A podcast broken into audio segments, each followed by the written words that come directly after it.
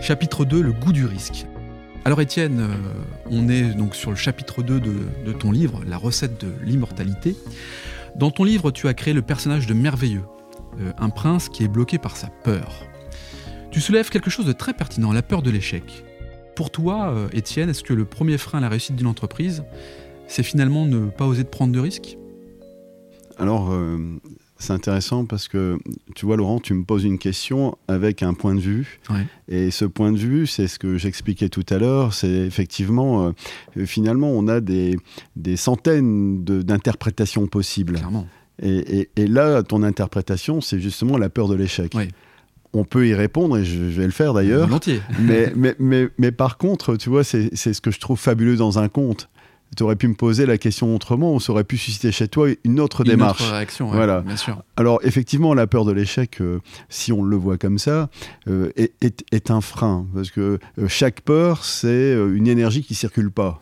Donc et donc à partir chaque peur est une énergie qui ne circule pas. Oui, en fait, on est des êtres énergétiques, donc finalement, au bout du compte, l'inverse de l'amour n'est pas la haine, c'est le blocage de l'amour. Et, et, en fait, si, si tu veux, pour moi, la peur, c'est justement le blocage d'énergie. Et le blocage d'énergie euh, rend euh, les gens euh, non, non mobiles et, et finalement les bloque. Eh et, et, et, la, grande crainte dans une entreprise, c'est pas c'est pas l'échec. L'échec, ça serait pas très grave puisque finalement, ça serait qu'une erreur qu'on pourrait rectifier. Par contre, la peur de l'échec est, est, quelque chose qui empêche les gens d'avancer. Et là, c'est beaucoup plus grave hmm. puisque finalement, au bout du compte, on n'apprend pas, on n'évolue pas et on n'expérimente pas. On dit souvent qu'on apprend de ses échecs d'ailleurs. on apprend de ses échecs si on ne fait pas les mêmes erreurs. Si on ne fait pas les mêmes erreurs. Donc pour moi, euh, finalement, on apprend de ses échecs lorsqu'on assume ses erreurs. Alors du coup, le, personnage de Merveilleux, euh, donc moi je, l'interprète effectivement comme quelqu'un bloqué par, par sa peur. Euh, cette peur de l'échec, quand même, elle, elle résonne. Il y a beaucoup finalement de, jeunes aussi qui ont la peur de l'échec et, qui ont du coup ce, ce frein qui leur qui les empêche à aller de l'avant. Euh, est-ce que tu as une, clé justement pour aider bah, à, à, balayer finalement ou à faire avec la peur un peu de, cet échec euh, éventuellement? Bah, Moi je pense que la peur de l'échec est d'autant plus vraie que lorsque les gens sont immatures affectivement. C'est le problème du regard de l'autre, en fait. Hein. c'est clair. Et donc, en fait, au plus on aura cette immaturité affective, au plus on aura un peu cette crainte de, de rater et d'avoir l'air ridicule aux yeux des autres. Tu veux dire par là que c'est une question aussi un peu de confiance en soi C'est tout à fait ça. Et de pas forcément euh, euh, s'obstiner à savoir ce que va penser l'autre par rapport à ce que l'on fait, c'est ça en ah, fait C'est tout à fait ça. La peur de l'échec n'est que là. Euh, d'ailleurs, tu le vois sur les grands événements sportifs. Les gens ont tellement peur de ne pas réussir qu'ils finalement font le match la veille du match. Et ils sont dans un état de fatigue complet le lendemain avec justement toutes les craintes mmh. et tous les blocages et ils sont incapables de, Alors après, de gagner ou de perdre, ça serait peut-être même pas très grave, mais au moins de jouer. Eh eh Donc ils ne jouent même pas. Mm. Et finalement, on dit, ben, tiens, finalement, il n'y a pas eu de match en finale, parce que l'autre équipe, elle, n'a pas été capable de surmonter justement ces angoisses. Ces angoisses. Alors justement, tiens, dans ton histoire, on suit un binôme, euh, le prince merveilleux, cloîtré dans sa tour, paralysé par ses angoisses, et puis euh, Am, un casse-cou, qui a l'esprit totalement libre mais n'a pas de structure. Bon, c'est un duo assez original pour représenter finalement les deux jambes de l'entreprise.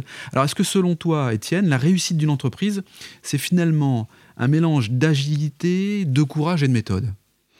Oui, et puis euh, on parlait de peur tout à l'heure, c'est déjà dépasser ses peurs et, eh avoir conscience qu'à un moment donné, on, est des êtres euh, euh, entiers et, cette dualité dont tu parles entre euh, merveilleux et âme, on l'a déjà en, nous. C'est clair. Donc déjà, on doit, on doit euh, essayer de réconcilier euh, notre âme et notre merveilleux, et on doit après jouer avec le âme et le merveilleux des autres. Mm. Et donc c'est comment on arrive à conjuguer justement ces dualités de chacun pour faire en sorte d'arriver sur un, sur un chemin qui est le plus unifié. Mm. Et c'est cette difficulté qui n'est pas évidente et, et, qui est exprimée dans le conte, puisque finalement, euh, euh, merveilleux, effectivement, on n'a absolument rien d'autre qu'une peur eh qui l'a bloqué. Mm. Et âme n'est absolument pas libérée, puisqu'en fait, il est tellement déstructuré qu'il n'est pas du tout euh, sur une voie de libération. Donc, c'est deux handicapés ensemble qui vont s'apprivoiser pour, pour, pour, dépasser euh, chacun leurs handicaps. Et c'est d'ailleurs cette première question qu'on se pose souvent face à nous-mêmes. Et, et, dans l'entreprise, on est confronté à des miroirs qui nous obligent aussi à avancer et à, et à faire autrement dans sa vie personnelle, on peut euh, se, sauver dans une vie euh, collective, l'entreprise par mmh. exemple, on est confronté justement euh, parfois à des difficultés sur lesquelles on est obligé de les résoudre. Parce qu'on ne peut pas se sauver. Eh oui, on ne peut pas mettre sous le tapis. Voilà. si on met sous le tapis, ça ressort en tout cas. Tout à fait. C'est pour ça que je trouve que le lieu d'expérimentation, mais il y a plein, plein de lieux, hein, ben, Laurent, euh, je veux dire, dans la vie, euh, les, associations, le sport, la famille, etc., sont des lieux de confrontation.